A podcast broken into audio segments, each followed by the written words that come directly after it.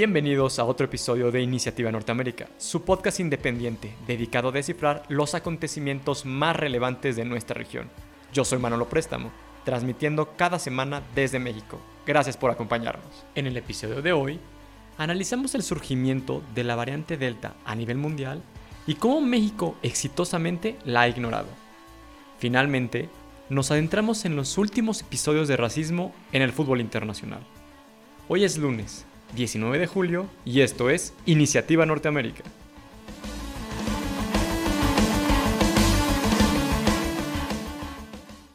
COVID-19, el surgimiento de la variante Delta en todos lados menos en México.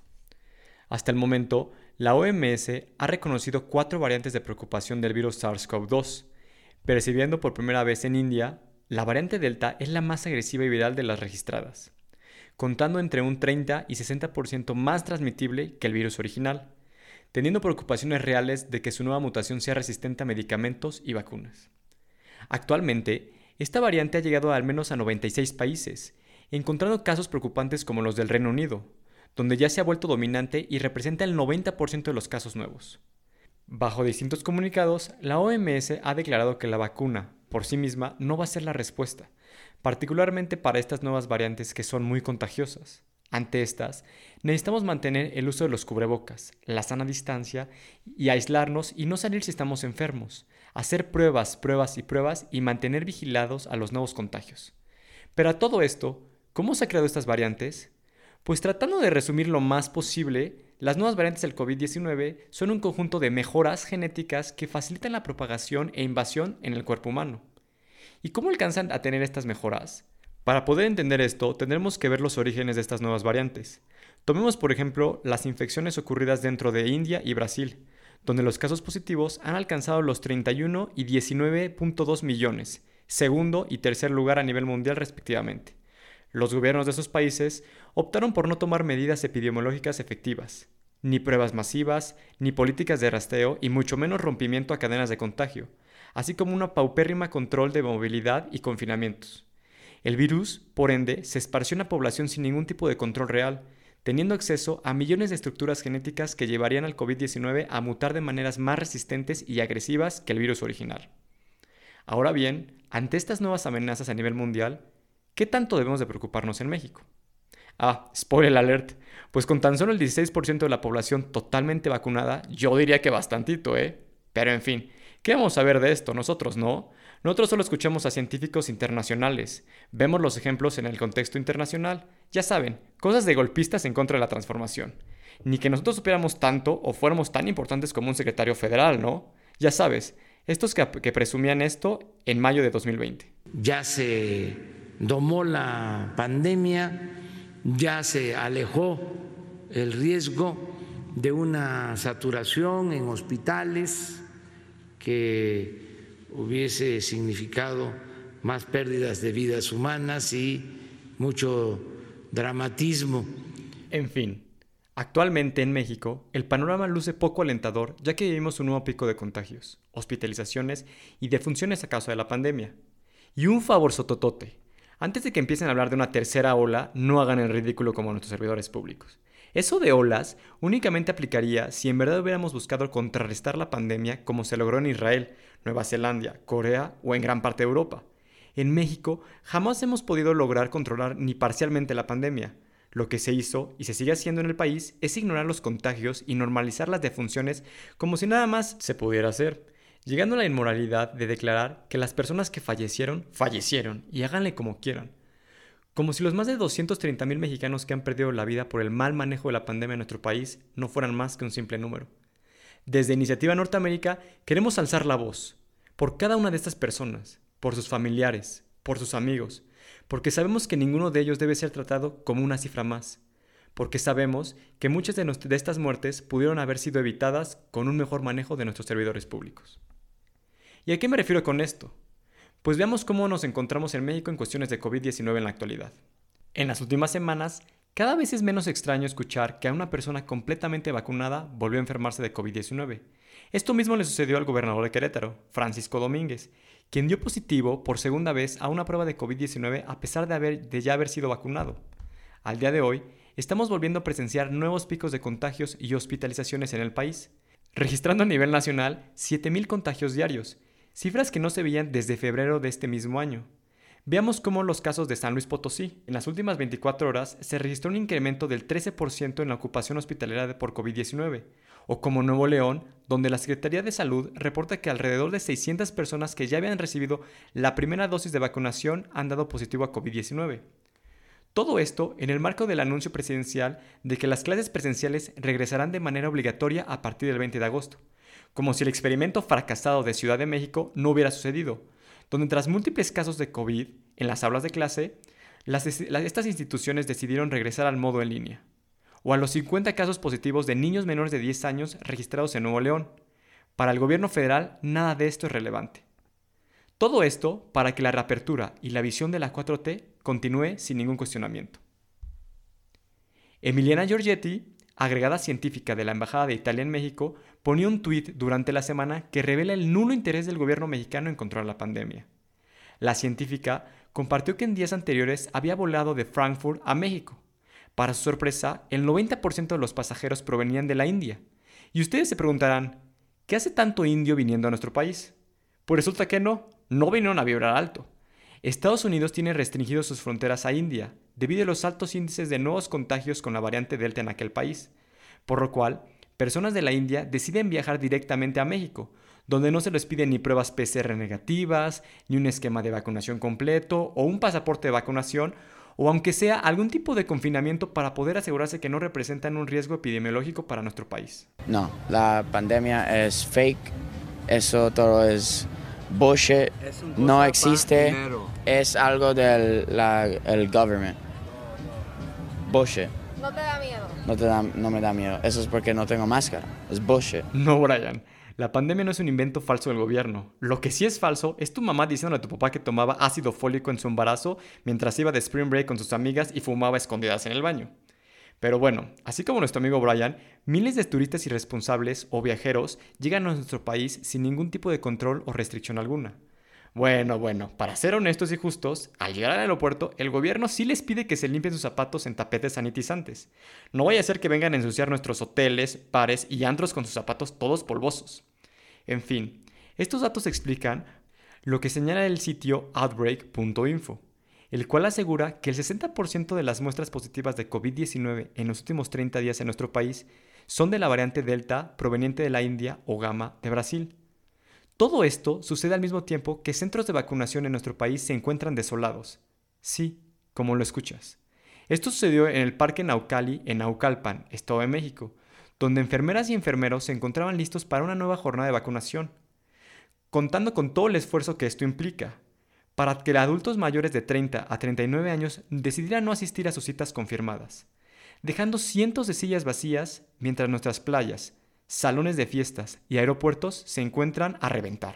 Y aparte aquí, aquí no hay COVID, aquí no existe el COVID, aquí ve, aquí todos vivimos, estamos a justísimo aquí como turistas, son muy acogedores aquí en Quintana Roo. Para nuestro gobierno, como para los turistas en nuestras playas, el COVID-19 no existe en México. Mientras tanto, las alarmas se encienden a nivel internacional. Veamos por ejemplo lo ocurrido en Estados Unidos, donde la variante Delta amplía el abismo entre los vacunados y los no vacunados. Sorprendentemente, ah, guiño guiño, los condados que votaron por Biden promedian niveles de vacunación más altos que los que votaron por Donald Trump. Esto se debe a que los conservadores tienden a rechazar la vacunación con mucha más frecuencia que los demócratas. Las infecciones, hospitalizaciones y muertes están aumentando rápidamente en algunos de los estados con bajas tasas de vacunación, como es el caso de Arkansas, Missouri, Texas y Nevada, y están comenzando a registrar pequeños aumentos en otras regiones. Las curvas también han incrementado en la ciudad como Nueva York, y el porcentaje de pruebas positivas se ha duplicado en las últimas semanas. Otro de los casos preocupantes, por su densidad poblacional y por ser el condado con el mayor número de mexicanos en los Estados Unidos, es el condado de Los Ángeles, el mismo que registra un disparo del 500% en los casos de COVID-19. Situación alarmante que está llevando a su gobierno a tomar la decisión de una reclausura de todo tipo de actividades debido a que millones de hispanos no quieren vacunarse. Cifras que han generado un debate sobre cuándo y si es necesario una segunda o tercera inyección de refuerzo para proteger a los estadounidenses. Por su parte, laboratorios como Pfizer, Biotech han, anunciado que será necesario un refuerzo de sus vacunas en un lapso de 6 hasta un año para contener estas nuevas variantes. Con todos estos ejemplos a nivel internacional, tenemos la responsabilidad de tomar cartas en el asunto. Si el gobierno quiere ignorar deliberadamente la pandemia, es nuestra responsabilidad, sí, de nosotros, el pueblo, cuidar a nuestros seres queridos. No sean egoístas.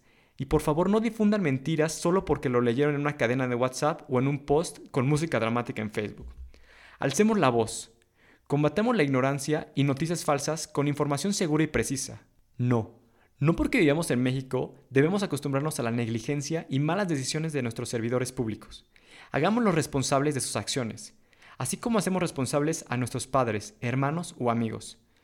Todos somos responsables de lo que está pasando en nuestro país y es obligación de todos nosotros que esta pandemia deje de causar más muertes a nuestros seres queridos. Pausa y continuamos.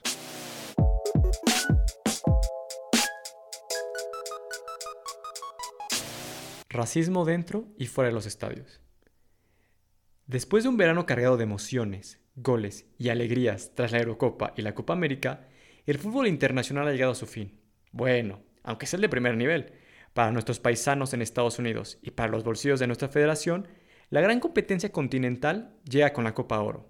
Y con ella, una oportunidad más de dar vergüenza a nivel mundial. Y no, ¿eh? No estamos hablando únicamente del fútbol, porque para eso la selección se pinta solita.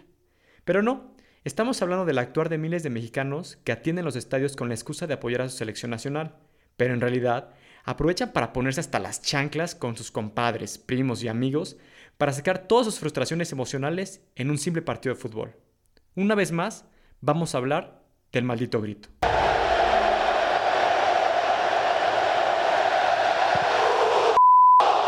Ya sé, ya sé. Ya venimos hablando desde hace rato del grito homofóbico. Pero esto es una muestra más de dónde estamos parados como sociedad de nuestro país. Para darles un ejemplo, en el partido de México versus Trinidad y Tobago, correspondiente a la primera jornada de la Copa Oro, se tuvo que suspender el partido dos veces debido a que la afición presente en el ATT Stadium en Arlington, Texas, realizó el grito homofóbico. El partido fue detenido por primera vez a los 85 minutos, a lo cual se utilizó el sonido local del estadio para pedir a los aficionados que dejaran de incurrir en dicho grito. Tras múltiples esfuerzos entre los organizadores del torneo y las federaciones, el partido continuó su marcha con normalidad. Todo para que nueve minutos después se volviera a suspender por la testarudez de miles de mexicanos. Y es aquí donde se radica el argumento en el cual muchos mexicanos caemos. Porque por más que consideramos que es un grito para echar relajo con tus amigos, tus acciones tendrán siempre consecuencias. Y si es en distintas ocasiones las autoridades te lo están advirtiendo, no te quejes. Cuando suspenden el partido o cuando nos quiten puntos en las eliminatorias, o cuando nos quiten partidos como local. Al final del día, si realmente eres aficionado a tu selección, vas a ser tú el que sufre las consecuencias.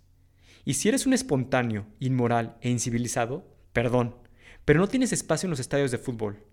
Porque al final del día, por más cultural que este tipo de expresiones sean, si son ofensivos y discriminatorios para un grupo de personas, lo más racional y empático que debemos hacer es detenernos y disfrutar como gente civilizada de un partido de fútbol. El problema es que esto no acaba con nuestra cultura. El racismo en los estadios va más allá de nuestro país. Por esto, tenemos que hablar de lo que está ocurriendo en los estadios de fútbol inglés y lo sucedido en la Eurocopa 2020.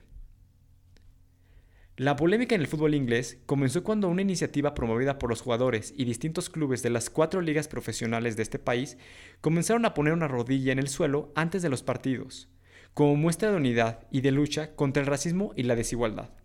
Todo lo anterior en el marco del caso del asesinato de George Floyd por un policía de Minneapolis en Estados Unidos, un gesto que ha perdurado hasta la final de la Eurocopa de Naciones. Sin embargo, esta no es la única causa que mueve al fútbol inglés, de acuerdo a la organización Kick It Out, el abuso racial reportado en el fútbol profesional ha aumentado en un 53% entre esta temporada y la pasada, mientras que los sucesos de discriminación han aumentado en un 42%. Motivos suficientes para que los mismos jugadores de la Premier League y de los Three Lions decidieran tomar cartas en el asunto. Pero antes que todo esto, para empezar, tenemos que entender la importancia que esta selección ha tomado con esta causa y por este motivo debemos de analizar su misma composición. Casi la mitad del equipo inglés está formado por jugadores no blancos, incluyendo íconos de esta selección como lo son los jugadores Marcus Rashford, Jadon Sancho y Raheem Sterling, mismos que han utilizado sus plataformas para crear conciencia sobre el racismo en la sociedad e incluso enfrentándose a los mismos gobernantes. Tomemos el caso del primer ministro Boris Johnson, quien antes de empezar la Eurocopa ratificó que los jugadores están expuestos a ser criticados por los aficionados, y mucho más cuando estos abucheos son debido a activismo con tintes políticos. Estas mismas declaraciones han visto cambios drásticos al ver que la selección inglesa avanzó de ronda en ronda hasta llegar a la final, trayendo con ella entusiasmo, unión y empatía en cada vez más sectores de la población. Una lucha que esta selección ha llegado a orgullosamente representar. Todo esto sin mencionar que este tipo de declaraciones podrían afectar a sus aspiraciones políticas y de su partido en las siguientes elecciones. Por lo cual, ya se podrán imaginar qué sucede a continuación, ¿verdad? This morning, sad and rueful, but also filled with pride and hope and with thanks to Gareth Southgate and the whole England squad for the best campaign by any England team in any tournament that I can remember. They made history, they lifted our spirits, they brought joy to this country, and I know that they will continue to do so. And to those who have been directing racist abuse at some of the players, I say shame on you, and I hope you will crawl back under the rock from which you emerged. ¿Qué repudiable debes de ser? O bueno, si eres político, creo que está en tu naturaleza. Para que después de ver todo el abuso, hostigamiento y racismo que existe en tu país, el único motivo que te obliga a condenar estas acciones es que tu selección llegó a una final. Así de profundo está incrustado el racismo en el mundo. Es por esto que lo que está haciendo este tipo de jugadores es importante y digno de aplaudir. El problema empieza y debe de acabar en lo más alto de nuestra sociedad, en nuestros políticos y servidores públicos. Si ellos no pueden respetar y defender los principios más básicos que nos caracterizan como seres humanos, estamos perdidos. Esos motivos nos hacen preguntarnos, ¿cuál debe ser el papel de los jugadores de fútbol en la sociedad? Durante toda la semana hemos visto cómo tras perder en serie de penales contra la selección italiana, aficionados ingleses se tumbaron contra tres jugadores que fallaron los últimos penales, Rashford, Sancho y Bukayo Saka. Amenazas de muerte, hostigamiento en redes sociales y vandalismo a lo largo de Inglaterra fueron el ejemplo de agresiones de odio contra estos jugadores, donde a pesar de que en un principio toda Inglaterra apoyaba la selección,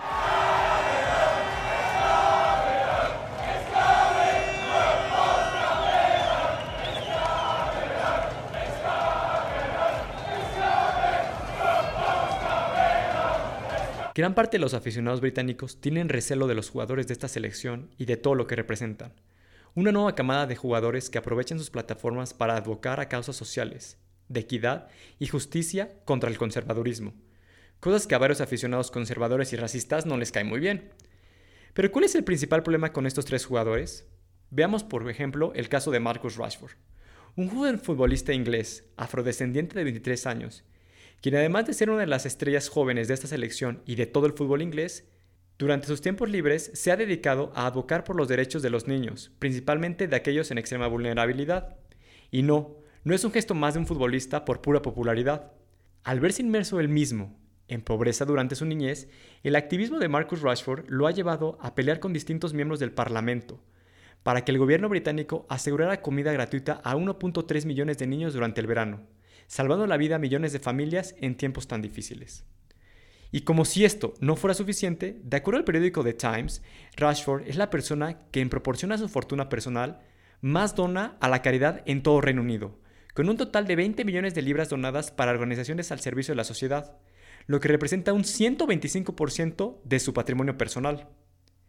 Y a pesar de todas estas acciones, la prensa inglesa, aficionados y oportunistas en redes sociales no han parado el hostigamiento contra estos jugadores. De acuerdo a la Asociación de Futbolistas Ingleses, la PFA, durante la Eurocopa 2020 se analizaron más de 850.000 tweets que mostraron 1913 tweets señalando como potencialmente abusos, específicamente dirigidos a Sancho, Bukayo Saka, Rashford y Raheem Sterling. Y de todos estos, 167 fueron considerados por la policía amenazas reales y de alto riesgo. Datos preocupantes que han llevado a los jugadores, funcionarios públicos y medios de comunicación a condenar el poco escrutinio y mecanismos de rendición de cuentas a empresas en redes sociales. Tras estas agresiones y discursos de odio en sus plataformas, empresas a lo largo del Reino Unido se han sumado al llamado a condenar y hacer responsable a los empleadores que sean parte de estas acciones cobardes en sus redes sociales. En un tuit, Marcus Rashford escribió que él puede tomar críticas a sus actuaciones durante todo el día, pero nunca se disculpará por quién es y de dónde viene. Hasta la fecha, la policía de Manchester dijo en un comunicado que continúan investigando el vandalismo sucedido tras la final de la Eurocopa, arrestando a un hombre de 50 años bajo sospechas de incitar al odio racial a través de una cuenta de Twitter. Los informes de los medios dijeron que el tuit ofensivo apareció en la cuenta de este entrenador de fútbol escolar. Sin embargo, tras no poder comprobar estas acusaciones, fue puesto en libertad al asegurar que su cuenta de Twitter fue hackeada. Y aquí recae el problema de estos gigantes tecnológicos. Facebook, Instagram, Twitter y TikTok deben de hacerse responsables de lo que sucede en sus plataformas. No basta con eliminar una cuenta con 10 seguidores. No basta con poner un comunicado que el contenido puede ser falso, ni tampoco suspender cientos de cuentas falsas.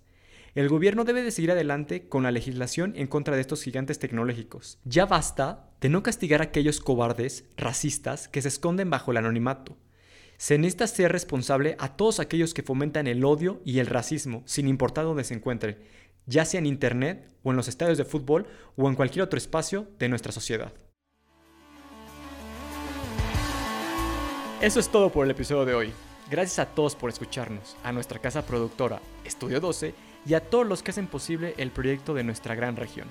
Síguenos en nuestras redes sociales, en Twitter arroba Manolo Préstamo y en Instagram como Iniciativa Norteamérica. Y al público en general, antes de agarrarse del chongo en Twitter, estudien el contexto de las cosas.